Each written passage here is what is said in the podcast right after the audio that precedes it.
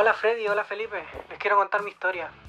En mi iglesia se hizo una campaña de oración y ayuno y esto fue debido a que el pastor de la iglesia eh, se metió con una hermana de la iglesia y engañó a su señora.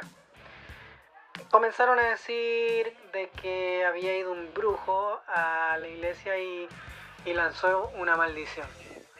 ¿Y qué fue lo que pidieron? Realizar esta campaña de ayuno y oración para poder eliminar esta maldición que hizo caer al pastor.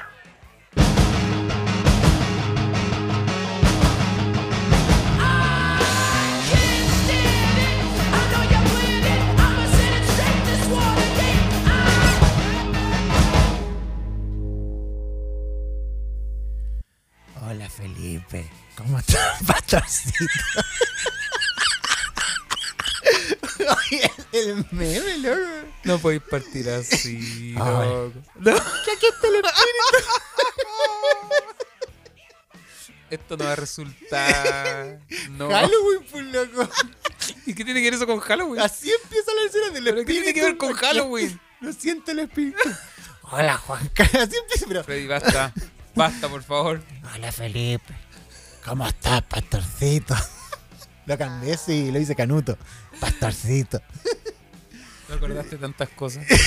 Oye, que, eh, han salido tan buenos memes, loco. Qué atroz. Hay que a la niñita que ahora dice, ¿te gusta el whisky? No, a mí no me gusta, a mí me encanta.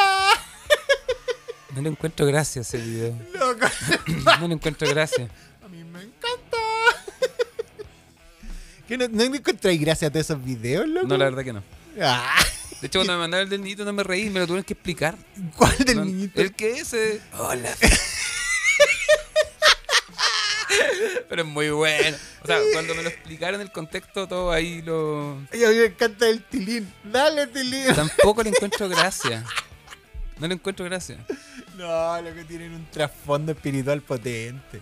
Ah, Sean todos y todas bienvenidos y bienvenidas a sepulcros. Blanqueados. en esta noche tétrica, en esta noche demoníaca. Uy, loco, En esta noche Halloween. oscura. Yo creo que no es buen presagio que empecemos en Halloween. ¿Tienes miedo? Sí, loco. ¿Sientes cosas? ¿Tienen bases satánicas esta lecera? Tiene inicio mal. Yo creo que debimos haber elegido el otro día, el día de la iglesia evangélica. Voy a estar durmiendo ahora. Pero el día de la iglesia evangélica es el mismo, po, No, el pues, mismo antes. día, po. No, señor. 31 de octubre. Ya, pues 31 de octubre, el día de la iglesia evangélica, y el primero No, es. el primero el día del día de todos los santos. Sí, pues, todos los santos. Y Halloween el 31 de octubre. El día de todos los santos, yo cuando era chico viví en una localidad eh, El al campo. sur de Chile. Sí, rural, rural. eh, vivimos dos años ahí con mi familia. ¿Es donde todavía vive tu familia? No, no, no era más acá. De- Yo he vivido en muchos lugares. Sí, en muchos lugares. De hecho, está en la sexta región. Y- Ah, ya acá al lado. Sí, sí, sí. Y me acuerdo, eh, bueno, fue sensacional. Vivíamos en una parcela, loco. Nunca conocí el final de la parcela. Eran cerros, había una mina, una vertiente, un montón de cosas. Fue maravilloso. Eh, mina, mina, sacaban materiales. Pero en verdad había una mina. Había una mina, sí. En, en, en- en Y el- había gente que iba a trabajar ahí. No, era una mina abandonada. Más, Ah, más peor. tétrico era. O. E- Ese era el patio de mi casa. De hecho, era un predio así Y un, día, liso. un día bajé al chiflón del diablo Bosque en Lota. en Lota. Wow. Da miedo igual, po. El chiflón del diablo. Sí, po. Porque decían que era del diablo. po. Y el chiflón. Pero ya, a- a- deja contarte la historia. Dale, dale. Y resulta que em, todos los años, bueno, lo, lo escuché dos veces, fueron dos años. El curita, ¿Y curita? el curita del pueblo, ¿ya? Ya, El curita del pueblo. abuso de ti. No, No, no, era otro. No, no yo no iba a misa. El curita del pueblo partía a las 7 de la mañana, el día de todos los santos. Mira lo que me acordé. De 7 de la mañana a 12 de la noche, todo el día, todo el día. ¿Y sabes qué hacía? En el- se colocaba en el cementerio Ya.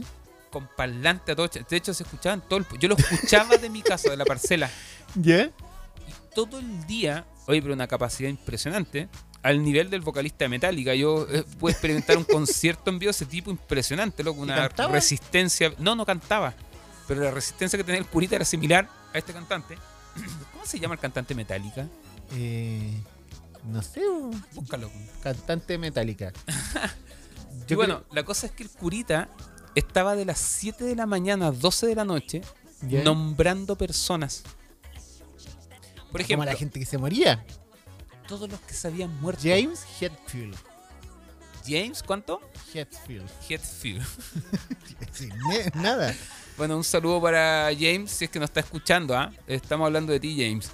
Eh, y admirando tu capacidad vocal de resistencia eh, en conciertos en vivo. Impresionante. Mira, in- inicia lo que dice como no se puede describir a Metallica sin James Hetfield en el frente. Sí, Eso pasa con muchos grupos, ¿ah? Es, es cachado que se va el cantante y como que ahí no es lo mismo, claro. Sí, Con presunto implicado pasó lo mismo. sí. Eh, el- Metallica con presunto implicado. Pero bueno, Ni siquiera deja- sé que no se me Ah. presunto implicado. grupo muy bueno, español. Tenían muy buena musicalidad. Bueno, ellos siguen, pero con otra cantante. Pero ya no es lo mismo. Es como la James, no sé cuánto, de, de presunto implicado. Bueno, la cosa es que el curita estaba todo el día, loco. Todo, Freddy, todo, Todo. el día nombrando personas. Don Ramiro, no, no decía Don, decía Ramiro, Francisco, Ormazábal, Bustamante, eh, Juanita Pérez, Cotapo, ¿Eran los que murieron en el año? No, loco. No. Deja contar la historia. te, te estoy demorando. Que no se me ocurren más nombres. Quiero ir. Freddy Andrés Villarroel. Pero así nomás. Ya, así, Yo no me llamo. Freddy Andrés. ¿Cómo te llamas? Eduardo. Freddy. Sí, Freddy Eduardo. Nunca se me pasaba por la cabeza. ¿Por qué no? ¿Por qué te- Freddy Eduardo? Sí. Como, como el príncipe. ¿Qué príncipe? Eduardo. ¿Cuál príncipe Eduardo? No sé, pero tiene nombre de príncipe. Eduardo. ¿Sale en Shrek? Sí. ¿Y tú cuál es tu segundo nombre? Felipe Esteban. Felipe Andrés. Felipe. Ah, Como el príncipe. ahí tú querías que yo me llame Freddy Andrés. Es que todos se llaman Andrés. po. ¿Cómo todos se llaman Andrés? Ya. Bueno, la cosa es que curita estaba todo el día, pero así de monótono, así. eh, Juan, eh, no sé, Juan, Ramiro. dónde tanto, estaba con la amarilla en la mano? María, na, na, na, na, pa, pa. Y decía el número de teléfono. Felipe, Andrés, Burgo, Valencia. Nada, solamente eso. O sea, tú dices cuántos nombres podía decir en un minuto. Todo el día. Hasta que nos enteramos, o sea, después caché, mi papá tenía ahí muchos conocidos y él conoció una, una chica, una mujer, que era la secretaria del cura. Y ahí entendimos el meollo del asunto. Se pinchó la secretaria. ¡No! ¿Qué pasó? Ella, de hecho, fue como una conversación. No, sí, ¿cómo está, don David? Mi papá. Eh, sí, no, bien, bien, no. Y usted, no, aquí estamos, harta pega. Es que con esta bola del Día de Todos los Santos, uff, nos amanecimos con el curita. Y mi viejo, ¿qué? ¿eh? ¿Cómo, ¿Cómo eso? Explíquese eso. No, se Eh, mal cura pensado. Toda la noche. Ah, ¿no? Loco, se amanecían contando plata. Por cada persona que el cura nombraba, la gente, los familiares, pagaban. Para que él la dijera. para que la nombre. Solo para que la nombre. Mira, en ese tiempo, no sé, no era una suma estratosférica, pero eran, no sé, pongámosle 3 lucas. 3 lucas. 3 mil. Pero ese, ese hombre estaba de las 7 de la mañana hasta las 12 de la noche nombrando personas. pero, pero esa persona, es- yo iba, pagaba para que me nombren a mí o para que nombren a alguien que para murió. los muertos, ¿cómo es? Muertos. Es Día de Todos los Santos, los muertos, los que se murieron. Entonces Ya. la familia, para que el cura lo nombre por el micrófono, pagaban. y así se salvaba. No sé qué creencia habrán alojado detrás, pero Loco, y esta niña le contaba a mi papá, le decía, don David, no amanecemos contando plata. Así, fajos de... Lo tir- Llega así, mesones, mesones de plata y Oh. contando, contando, contando, contando. Lo que, ¿Cómo podemos hacer eso? Hay que poner anuncios. Nos ponemos en un cementerio con un parlante. Sí. Claro, o podríamos hacerlo a través de este podcast. Una, una vez un pastor ¿Te imagináis X, puro nombrando personas? una vez un pastor X que se viste así, es conocido, eh, y le gusta ponerse cuello clerical. Un día yo le pregunté, y al otro día llegó al seminario y me regaló un cuello clerical. Y yo lo tengo. Eso. ¿Puedo disfrazarme de cura? Mira. Él, él me explicó que los evangélicos también ocupan No, cuello claro, el cuello clerical y todo. Sí, sí, sí. Pero me lo regaló. De hecho, nosotros como pastores eh, somos mejor bien... ve- Bueno, no sé a esta altura. somos más bien... Ya no sé si con cuello clerical diciendo que somos pastores. En realidad no sé qué es mejor o peor. No, yo creo que así nomás. O sea, no, y ojo, no estoy diciendo que sea peor ser pastor o cura. No, no, no. Sino que a, al, al- al- a la imagen que tiene la gente. Sea, todo cura es abusador y todo pastor evangélico es aprovechador de la plata. de la plata. Eh, es, es así, esa es una realidad. Cuático. No, sé que para mí el Día de Todos los Santos, pucha, yo recuerdo que era un feriado. eh, no, ¿Y no escuchas el Corita nombrar na- no, nací en una iglesia, en una familia evangélica, así que ni siquiera íbamos al, al cementerio. No, para mí nada diferente. Sí recuerdo que el hay un, ¿cómo es que se llama? Un hipódromo en... Una media luna. No, un hipódromo en, en Hualpén, Talcahuano, Hualpén, ahí Concepción. Y Eso va a ser una media luna, Freddy. no, pues el hipódromo, es decir, donde corren caballos, gi- es gigantesco. Es un hipódromo. Loco, el club hípico, el club hípico, Ya. así grande. Hualpén. Y decían que en la noche, esa fecha y la de San Pedro y San Pablo, esas dos fechas, salía el diablo a cabalgar en la noche. Y a mí me daba miedo pasar por ahí esos días en la noche. ¿Pero y quién iba al hipódromo en la noche? ¿El diablo a cabalgar, po? no, pero es que yo tenía que, yo tenía que pasar por ahí tarde, po, y... ¿Por qué pasas por ahí tarde, Freddy? Leceras, po. Y, Pero como y- específica era, ¿eh? cosas que uno hacía cuando joven, carrete, volaba así, pasaba por ahí y me daba miedo. ¿Y tenéis que pasar por ahí? No, pues pasé como la vez, ¿cachai? No era que pasaba siempre, pero Ah, pasé, y esa ¿Y vez ¿Te me dijeron, acordaste cuando pasabas por ahí? que- Oh, loco, y me- como que me contaron, así como que estuvimos durante el rato, no, y aquí en el club híbrico que está acá atrás de mi casa, Sale el diablo. eh, sale el diablo en la noche, y yo como eran Hola, las 12 de la noche me tenía que ir.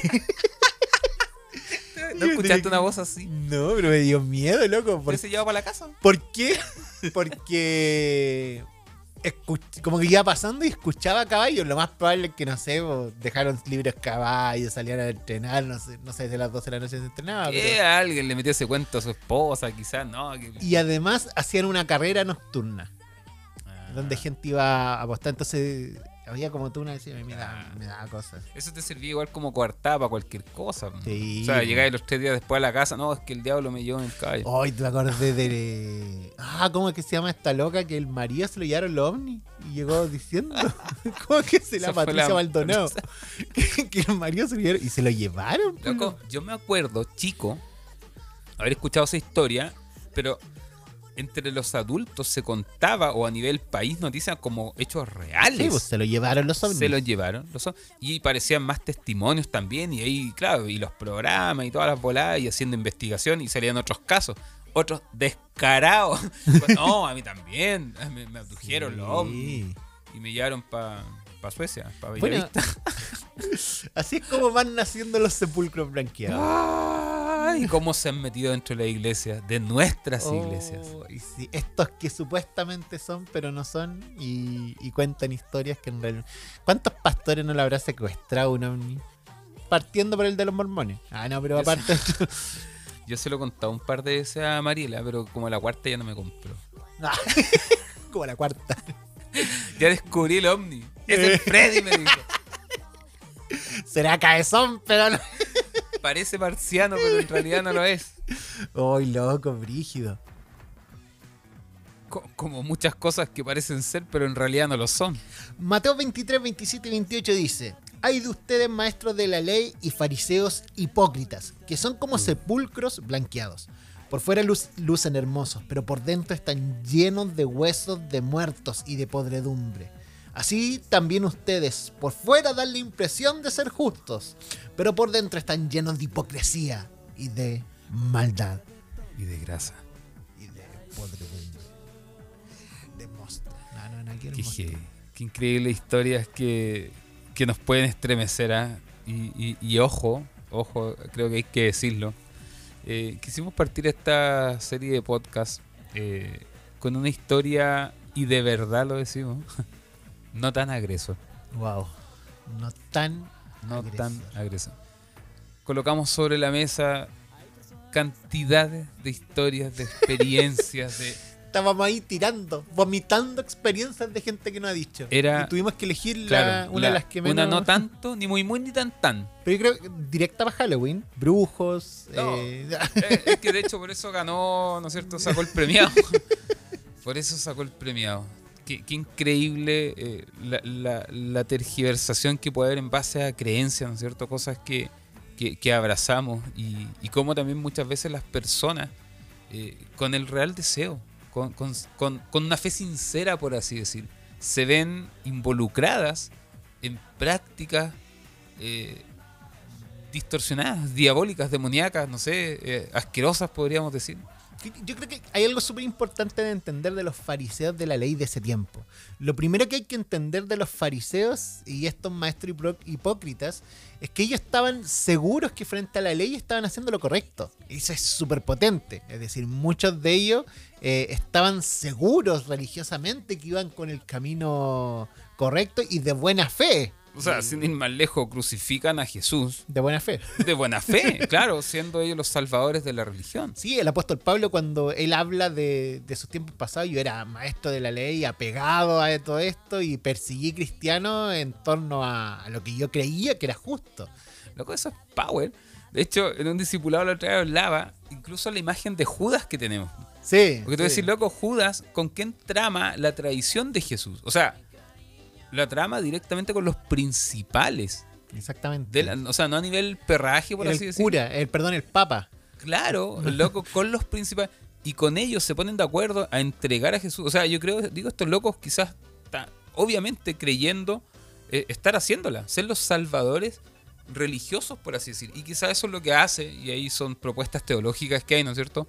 Eh, hace- eh, mirar a Judas de una manera distinta, como aquel que se decepciona, ¿no es cierto? Se da cuenta que en realidad Jesús no era el Mesías, el Salvador que, que ellos esperaban. Y que la clase religiosa también esperaba. Sí, qui- quizás como, como ese Jesús que se muestra en los últimos capítulos del Evangelio, era un Jesús muy diferente al que Judas esperaba. Y quizás cuando hay esa construcción de un, Je- un Jesús que empieza a lavar los pies de sus Que discípulos, habla del amor, sí, de la que- misericordia. que, que ya no se está metiendo en la guerra. Que no que- está hablando de espada, de eh, balazos. eh, quizás no es el no es el Mesías que está hablando. Y vemos en todo el An- Antiguo y Nuevo Testamento principalmente esta tensión entre, entre la ley del Antiguo Testamento y esta nueva enseñanza, esta reinterpretación del Antiguo Testamento que se venía a dar y que finalmente mostraban esto. Gente eh, equivocada, pero de buen corazón. Ah, o no sé si de buen corazón, pero... con la mejor de las la intenciones. meja- eh, sí. Pero qué increíble porque puedes tener la mejor de las intenciones, pero aún así estar equivocado. Por ejemplo, un ejemplo clásico eh, podría ser, eh, puedo estar con la mejor de la intención esperando la micro en el lugar equivocado. y no, va a pasar. Y no vas a llegar a la casa, no va a pasar, no va a avanzar. ¿Por qué? Porque la micro que esperas pasa por otro lado, no pasa. Y puedes estar con la mejor de las intenciones. ¿Cómo esto se ha, eh, ha- ha hecho daño dentro de las iglesias? ¿Cómo incluso, o sea, esta misma historia que escuchábamos al principio, que quizás nos puede remover o, o quizás a quienes no oyen, ¿no es cierto?, les trae a su memoria tantas otras experiencias, las cuales, ojo, invitamos ahí nos vayan eh, compartiéndonos, las hagan eh, llegar y nosotros ahí estaremos eh, seleccionando y dando inicio con cada una de sus historias a, a cada uno de nuestros capítulos. Pero cómo aquí, claro, se pueden meter entre mezclar, por así decir, dentro de congregaciones, dentro de iglesias, creencias tan torcidas, tan que, que dañan gente, dañan personas. Sí, y volvamos a la historia, es decir, eh, detrás de esa historia hay un pastor que quizás cree, quizás reflexiona, quizás Genuinamente, piensa claro. genuinamente que un brujo, y hay toda una iglesia que también con fe le cree y está haciendo ayuno y está orando y está buscando, como también la gente que nos contó esta historia, son personas que llegan a nosotros en un 90 o 100%, loco, me fui de esta iglesia por esto. Entonces hay estas tres tipos de personas. Quienes Ahora- con fe sincera lo siguen, quien, quien él con fe sincera cree que fue un brujo y, y todo lo demás. No lo quiero, es que cuático, no, no- no- no quiero decir que hacía automáticamente un chanta que está para ahí Claro. arriba. Yo quiero pensar que el tipo en verdad cree eso. Bueno, esto yo creo que aquí podemos desprender enseñanza y es lo que pretendemos, ¿no es cierto?, a través de este podcast. No solamente exponer, ¿no es cierto?, acusar, eh, criticar, sino que en cierto sentido poder ser un aporte, poder Mm. ser un aporte, eh, una luz, eh, ser una voz profética, ¡ah! Ah, ser una voz en el desierto que decrete, no. la Juan. sino, sino que usted nos haga llegar su... ah, que usted siembre. no, no. Pacte. claro, sino que ser... Pero, pero, ser ese, esa vocecita. Claro, y, y- y claro, ¿y cómo no, cómo nos hacemos cargo? ¿O cómo podemos revertir praxis como estas que son dañinas, que hacen daño? Y ahí es donde, claro, entender esta jerarquía que en algún momento conversamos. Claro, aquí no es el pastor solamente el depositorio, ¿no es cierto?, de la voz de Dios, en el cual lo que él dice y hace es lo que se tiene que hacer. No, no, nosotros no entendemos el liderazgo de esa manera. Aquí no se entiende un liderazgo jerárquico, sino que Dios habla a través de, de las personas también, a través de la iglesia. Eh, no es solamente los líderes o ciertas personas las capacitadas para decir, bueno, esto es lo que Dios... Cada uno de ustedes, cada uno de nosotros tiene la libertad, tiene entrada, por así decir, a tener esa relación con Dios. Y, y esto pasa mucho. He conocido mucha gente que se encuentra en comunidades de fe, se encuentra en iglesias, en el cual viven prácticas torcidas, nocivas, tóxicas. Pero claro, no, no pueden, no se atreven, no saben cómo dar los pasos. Decir, pucha, salgo, me quedo, lo hablo, no lo hablo. Eh, ¿Qué hago en ese sentido? ¿Qué, qué hago eh, en una situación así? Sí, exactamente. Yo creo que una de las doctrinas que más me gustan, basada en 1 Pedro 2.9, es que somos real sacerdocio y nación santa. Esta doctrina es la, Sacerdocio el sacerdocio universal. del creyente, donde cada uno de nosotros, entendiendo que el Espíritu Santo está en- dentro de cada creyente, nos habla a todos por igual y por ende nos hace interpretar la Biblia de manera comunitaria. Y esto es potente. Yo creo que en tan solo entender esta doctrina eh, nos libera de tantas cosas. Es decir, el pastor, el Espíritu Santo no le habla solo al pastor. Claro. El Espíritu Santo desde la nueva dispersación de la gracia nos habla a todos. A todos, sí. Absolutamente a todos. Y a todos nos va a hablar y nos va a hacer que interpretemos la Biblia todos juntos. No, es, no hay un gran pastor sabio que viene a interpretar la Biblia por nosotros, sino que todos en conjunto sabemos lo que Dios nos está diciendo. Y de esa manera nos alejamos de herejías, nos alejamos de cosas raras, porque No. como comunidad vemos la Biblia. Y ojo, luchar con esto también que se ha implantado mucho en nuestras congregaciones y es como eh, deja así, apaga tu cerebro, por así decirlo, desconecta la razón de eh, tu fe. Y no, o sea, somos seres integrales. En ese sentido, no podemos dejar de, de también masticar, reflexionar. Y hay cosas que, claro, lógicamente, ¿no es cierto?, no cuadran, no calzan. Eh, esto mismo, ¿no es cierto?, de que sea una persona. Yo creo que aquí también se toca un punto que es súper importante, ¿ah? y no sé, creo que lo debemos decir, y tiene que ver con, con siempre estar sujeto a. De hecho, en tu concilio, eh, en esta eh, en el mono final, por así decir, que tuviste que sortear para el, eh, el- eh, para el proceso de tu pastorado en el cual tuve la bendición de estar presente, tú en un momento dijiste algo muy lindo, muy hermoso. Y es de que como pastor entiendo que siempre debo ser pastoreado. Y todo pastor debe ser pastoreado. Y esto es un Mm. tema no menor. ¿Por qué? Porque hay muchos pastores que se levantan de un día para otro y son pastores y ya, y plantan y hacen su iglesia Y ya está. y sería, no le rinden cuenta a nadie, no están sujetos a nada, no tienen, y, y claro, muchos dicen también, no, y aquí ni una doctrina, nada, ey, ey, un cuerpo, una iglesia sin doctrina es como un cuerpo sin esqueleto, o sea, Nada. claro, tiene que haber, ¿no es cierto?, una línea, tiene que haber una creencia, tiene, obviamente toda doctrina se desprende de la palabra del Señor, pero es sano también, haya esa interdependencia, haya también ese sometimiento, estar sujeto a, eh, no sé, ser parte de algo. ¿Por qué? Porque hay muchos amos y señores en su iglesia. Y, y eso pasa mucho. O sea, y si el pastor eh, le dice a alguien que se vaya y se va y se va nomás, ¿y la iglesia a quién acude? ¿Con quién habla estas cosas? O sea, y si el pastor un día dice, no, y cierra la iglesia y me voy a otra ciudad, o vendo la iglesia, eh, eso son realidades que, se ven mucho, sobre todo acá en, en- en- Latinoamérica, por así decirlo. Yo me quiero poner en los zapatos de ese joven que ese día fue a ese culto. Llegó a la casa y la gente le preguntó, "Oye, ¿cómo estuvo el culto? Sí, miren, miren, a ver, ¿cómo te lo explico? Mi pastor dijo que vivió todo un proceso de, de promiscuidad sexual porque un brujo. Y digo, ¿qué le dirá el resto de la gente? Yo creo que ese joven llega a su casa y no dice nada. Se, se queda callado, ¿no? Así como que... Es, y, y yo creo que por detrás le dirá, A los compañeros de la universidad, así como, te invito a mi iglesia. sí, Estamos en una campaña. una campaña de oración por un brujo. ¿Y por Y- qué? Porque, oh, Eh, pero y piénsalo, y, pero por detrás de eso hay quizás todo una reflexión de no van a entender nadie esto porque esto es espiritual, porque esto es de nosotros, porque esto tiene otro nivel, porque otro tiene otra reflexión Claro. diferente, donde el resto de la gente no lo va a entender. Y eso es desconectarse un poco, no, no, no un poco, harto, de desconectar el cerebro de, de la, de la reflexión bíblica.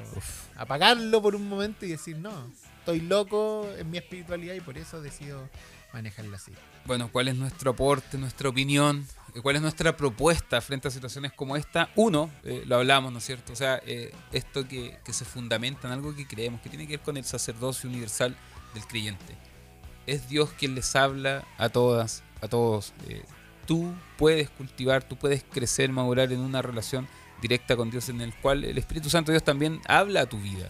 Y, y esas tincas que a veces uno tiene, esas eh, tómalas, considéralas, porque a veces puede ser también Dios que te está hablando frente a cosas que quizás no están bien. Como una vez le decía a un chico, todo lo que creas, lo que abraces, lo que sientas, eh, sea teológicamente, doctrinalmente, dogmáticamente, como sea, pero que se aleje de la misericordia, que se aleje del perdón, que se aleje del amor, bueno, cuestiónatelo. Y como muchas de nuestras prácticas eclesiales, o, o, no sé, se alejan muchas veces de- del mensaje de Jesús. Y otro, la importancia, ¿no es cierto?, de, de vivir esta interdependencia, entender la iglesia como cuerpo, ¿no? no es la iglesia local. Hay muchas iglesias que se ensimisman, ¿no es cierto?, y, y casi llegan a creer somos los elegidos Somos los o salvos. somos la iglesia más santa y el resto, ey, ey, ey, hablamos de cuerpo. Y cuerpo no es tu iglesia local, sino que es parte de un gran cuerpo en el cual la cabeza no es el obispo, el profeta, el no sé, sino que es Jesús. Así es, esto es sepulcro blanqueado, es conversar algunas de estas temáticas, reflexionar, pensar dentro de toda esta eh, toxicidad religiosa, dentro de toda esta problemática que, que- de esta problemática que podemos ver a diario y que, que no queremos ser eh, una pequeña aporte, una pequeña aporte, no mirándolo también desde, desde, desde la crítica, sino que también nosotros somos sepulcros blanqueados, hemos estado llenos, llenos de, de hipocresía y desde esa misma hipocresía nos paramos. droga, tu mamá. Sí, y bueno, ahí vamos a estar conversando, reflexionando semana a semana estos puntos. Recuerden que pueden enviarnos sus historias, sus propuestas, su, ahí su... Si le gustó, comente. Si le gustó y le bendijo, comparta. Y si tiene ahí alguna historia digna de compartir, eh, hágala llegar y nosotros ahí la estaremos eh, compartiendo y dando inicio. Así daremos inicio a cada una de nuestras eh, series. No, de cada uno de nuestros capítulos, perdón. Sí, donde vamos a estar conversando diferentes temáticas de, de, de la religiosidad. Bueno, Pipe, nos vamos. Un gustazo, queridos eh, audio... Audio escucha. no eh, audiencia. Audiencia, escucha esencia. No sé. Un abrazo a cada uno de ustedes, que Dios los bendiga y nos vemos la próxima semana. Adiós.